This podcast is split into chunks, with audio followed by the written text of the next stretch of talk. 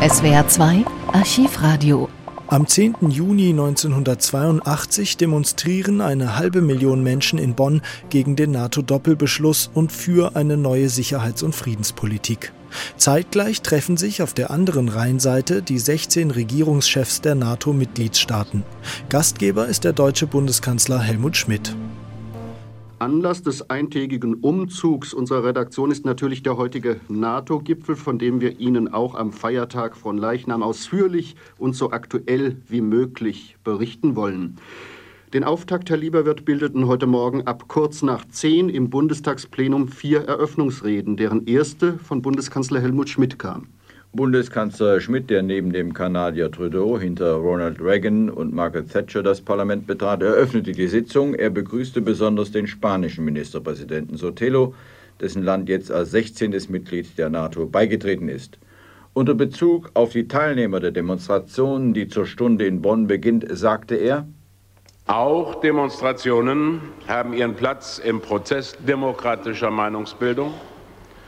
Ein Staat, in dem keine Demonstrationen stattfinden, steht unter dem Verdacht, keine vollen Freiheitsrechte für seine Bürger zu verwirklichen. Unsere Beratungen werden zeigen, wie aus gegenseitigem Vertrauen unter freien Partnern das ruhige Selbstvertrauen in die Stärke einer Allianz wieder wächst. Und dieses Selbstvertrauen befähigt uns, eine für richtig erkannte Politik auch in schwierigen Zeiten stetig fortzusetzen. Wie Helmut Schmidt wies auch der amtierende Präsident der NATO, Pierre Trudeau, auf die Sinnlosigkeit des Wettrüstens hin und beschrieb die Hauptaufgabe des Atlantischen Bündnisses. For surely the prevention of a nuclear arms race that could lead to mutual annihilation is the supreme goal and must be pursued without preconditions. Das Wettrennen der Atomrüstung, so Trudeau, müsste vermieden werden, weil es zur gegenseitigen Vernichtung führen könne. Dieses Ziel müsse ohne Vorbedingungen für beide Seiten angestrebt werden. NATO-Generalsekretär Lünz kritisierte, dass es der NATO bisher nicht gelungen sei, sich in der Öffentlichkeit als größte Friedensbewegung aller Zeiten darzustellen und nicht als waffenstarrende Allianz.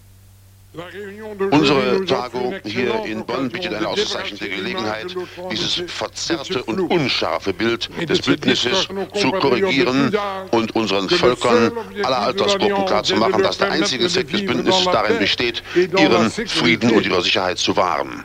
Der spanische Regierungschef Sotelo, letzter Redner der Eröffnungssitzung, berührte, freilich ohne Namensnennung, den Falklandkrieg, der die spanisch sprechenden Bevölker besonders belastet.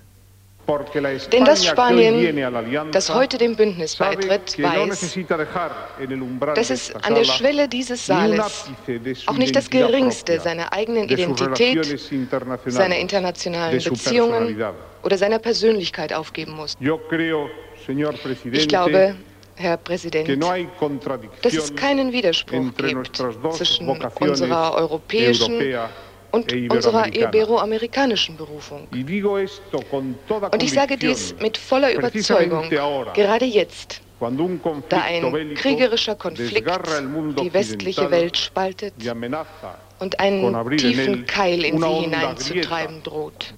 Vielen Dank, Herr Lieberwirt. Inzwischen sind die 16 Staats- und Regierungschefs aus dem Bundestagsplenum in den Konferenzsaal des Bundeskanzleramts umgezogen, wo kurz nach 11 Uhr die erste geschlossene Arbeitssitzung des NATO-Rates begonnen hat. SWR 2 Archivradio. Viele weitere historische Tonaufnahmen gibt es, thematisch sortiert, unter archivradio.de.